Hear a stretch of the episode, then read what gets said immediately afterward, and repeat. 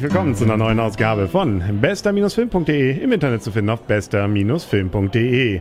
Und hier im Cinemax in Kiel im Cup sitzen wieder Arne, moin. Und ich, nämlich der Henry. Und wir haben den neuen Star Trek gesehen. Beyond heißt er so schön. Beyond was auch immer. Beyond, genau. Und wie wir sehen, nicht nur da ging's äh, munter her und äh, wurde aufgerüstet, auch wir haben ein neues Mikro. Mal schauen, wie das Ganze klingt. Aber wir reden nicht darüber, sondern über den Film. Worum ging's? Um viel Geld, vor allen Dingen, was die Föderation wieder wegen wieder Mr. Kirk verloren hat. Naja, aber er wollte ja nur Gutes, ne? Ja, aber ich glaube, das wird ihm langsam vom Gehalt abgezogen. Ja, aber da, da muss ich weiß nicht, wie, was der verdient, das wird, glaube ich, eng. Also kurz gesagt, wir befinden uns natürlich wieder in, den, in der neuen Generation von Star Trek, also sozusagen wieder vor eigentlich irgendwie. Und ähm, also die alten neuen Recken sind wieder dabei alle. Und ähm, ja, also erstmal fand ich am Anfang des Films zumindest ganz spannend, bevor wir jetzt zur Story nochmal ohne Spoiler von den ersten Minuten nur erzählen. Da ging es vor allem am Anfang um die, den Alltag auf so einem Sternkreuzer, der äh, so nach drei Jahren äh, eigentlich nicht ständig was zu tun zu haben. Ja, gepflegte Langeweile, gepflegtes Beisammensein und gepflegtes Besäufnis, würde ich mal sagen. Und äh, eine gewisse Philosophie und Melancholie beim Captain schleicht, schleicht sich ein. Da ist mir vor allem das, dieses Bild auch im Gesicht oder im Gedächtnis geblieben, wie er seinen Kleiderschrank aufmacht und dann ja. ein riesen Areal an seinen gelben ähm, Trikots, da hätte ich beinahe gesagt, seinen äh, gelben Anzügen da hat. Also das, fand, das hat man so noch nie gesehen bei Star Trek. Das fand ich schon mal ziemlich cool. Das war fast ein klein bisschen, ja, Ironie war es nicht, es war so ein bisschen Kritik. Ja, oder einfach mal Realismus.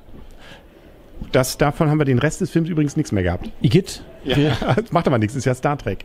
Also naja gut, äh, da auch diese langweilige Phase endet natürlich irgendwie.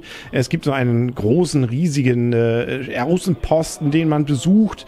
Äh, da gibt es dann plötzlich Notsignale. Jemand sagt, mein Schiff ist abgestürzt. Natürlich dort, wo sonst kein Mensch hinkommt und keiner hingucken kann. Irgendwo äh, in so einem Nebel, wo nichts geht. Äh, und wer fliegt natürlich rein? Der Kirk mit seiner Mannschaft. Und ha, es ist dann doch so, wie es kommen muss. Äh, es geht nicht nur gut weiter. Nein, dann wird es teuer und man fragt sich, warum Drohnen scheinen so viel zu kosten. Das ist, muss der Hammer sein, dass man nicht mal ein paar vorschicken kann. Leute müssen offensichtlich auch ganz schön viel kosten, weil hier geht äh, relativ viel zu Bruch an Leuten. Ja, dann treffen sie ein paar neues weißes, eine weiße Lady, mit viel schwarzen Streifen im Gesicht. Die, das finde ich fast schon, ist auch irgendwie sexistisch, nicht? Die wird immer nur Schätzchen genannt. Ja, das, das fällt fast ein bisschen negativ auf. Also. Scotty ist ja sonst immer ein bisschen, ein bisschen der, ich glaube, das ist ein Fehler, muss ein Fehler in der Besetzung sein. Das kann doch nicht gewollt sein. Nee, da weiß ich auch nicht. Aber kann auch in der Übersetzung eigentlich nicht gewollt sein. Da muss mir auch aufgefallen sein. Naja gut, also Scotty hat eine relativ große Rolle diesmal auch. Und äh, den finde ich auch immer wieder cool. Ja, der macht Spaß. Also Spock macht auch Spaß, Pille macht auch Spaß. Eigentlich ist Mr. Kirk der, der am blassesten ist im ganzen Film, muss ich mal leider sagen. Er hat auch nicht die nicht die gefühlte Hauptrolle in dem Film, sondern es haben tatsächlich so ein bisschen seine Crew abbekommen. Uhura stieg da so ein bisschen, äh, fällt da ein bisschen ab. Ja, und dann geht viel zu Bruch und dann fliegen sie ein bisschen hin und her. Genau. Das Ganze in 3D ähm, fand ich am spannendsten das 3D im Abspann. Im Abspann, wieso? Da, da, da kam es wirklich raus. Ansonsten fiel es mir diesmal auch nicht so auf. Es war also nicht da. Doch, aber wir haben es noch nicht gemerkt. Und ähm, ja, äh, was mich auch noch so ein bisschen gewundert hat, ja, es gibt da ja so einen Bösen, das ist ja bei Star Trek jetzt nicht überraschend, das ist kein Spoiler, und äh, der hat ein Motiv. Und das fand ich jetzt nur mäßig nachvollziehbar. ja, genau, das gehört so in die gleiche Kategorie, wie ich, ich zitiere es immer wieder gerne, äh, wie Anakin Skywalker böse wird in drei Minuten, oder waren es fünf? Keine Ahnung, auf jeden Fall ratzfatz. Und dieses Motiv ist ähnlich, ich möchte sagen, nachvollziehbar wie diese böse, wie dieses Ich werde böse in fünf Minuten. Na gut, der hatte aber ein bisschen mehr Zeit zum Böse werden. Ja, aber sein Motiv ist genauso nachvollziehbar wie die Zeit. Also eigentlich gar nicht. Ansonsten ist natürlich viel von dem, was man so bei Star Trek auch kennt, auch wenn relativ viel diesmal auf einem Planeten passiert. Ne? Es sind immer, immer da, wo es sozusagen sagt, ah, jetzt könnte man eine einfache Lösung, ist irgendwo ein Interferenzfeld, weshalb man nicht beamen kann. Ne?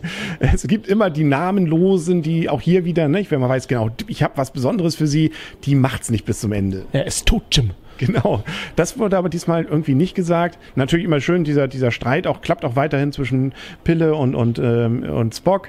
Äh, Pille mag immer noch nicht gebeamt werden. Also es ist alles, wer so Star Trek-Fan ist, der wird sich freuen, vieles, vieles, vieles wieder zu entdecken. Und es gibt auch immer diese Diskussion mit, ah, es geht eigentlich alles nicht, aber Scotty macht's trotzdem. Genau, mach's in vier. Ich, oder mach's in, du hast sechs, ich mach's in vier. Ja, ähm, was soll man dazu noch sagen? Genau, also Erwartungen werden erfüllt. Das war ja schon in vielen Kritiken zu sehen oder zu hören vielmehr oder auch zu lesen, dass das äh, so wie ein Star Trek-Film zu sein hat, wie ein Star Trek-Episode zu sein hat.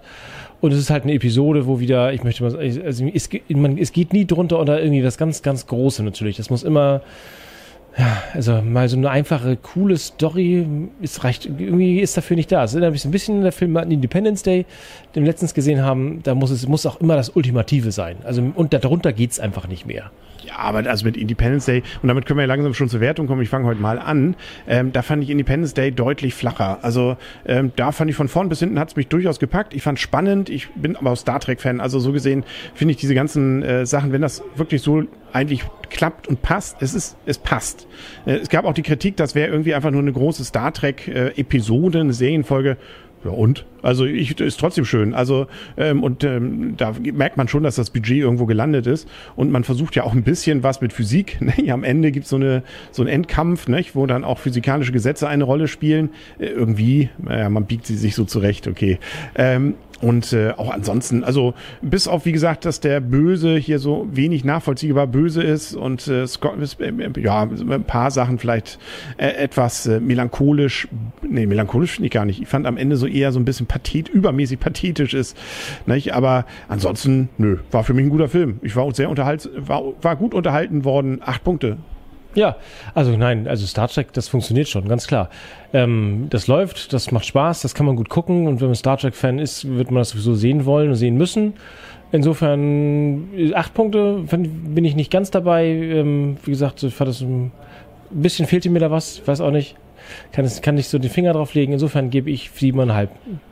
Gut, das ist ja jetzt nicht so weit auseinander. Und man merkt auch, die Enterprise kann ganz gut was ab, ne? Also, egal was so passiert, irgendwo immer, Strom ist immer noch irgendwo da. Ja, die Hilfsgeneratoren, die man immer irgendwo umleiten Sowas umleiten. Und es wurden mal wieder die Lithiumkammern erwähnt. Die Lithiumkammern erwähnt. Also, ja, und Warpantrieb. perfekt. Ja, und, und, und. Also, ja, ein Fest für Trekkies. Trecker, glaube ich, sagt man. Ne? Trekkies sagt man gar nicht mehr. Ich weiß auch nicht. Okay, das war's. Viele neue, tolle Filme kommen in den nächsten Wochen. Man kommt ja gar nicht hinterher, ne? Ähm, da müssen wir drüber reden. Suicide Squad. Zum Beispiel Ghostbusters äh, nicht? und so weiter und so fort. Und wo werden Sie es erfahren, ob es sich lohnt, dafür ins Kino zu gehen? Natürlich hier bei bester-film.de. Hier aus dem Cinemax in Kiel im Cup. Ja, vielen Dank, dass wir es wie gesagt hier machen dürfen. Bis zum nächsten Mal sagen auf Wiedersehen und wieder hören. Der Henry. Und dann tschüss. Und tschüss. Beam me up sozusagen. Ne?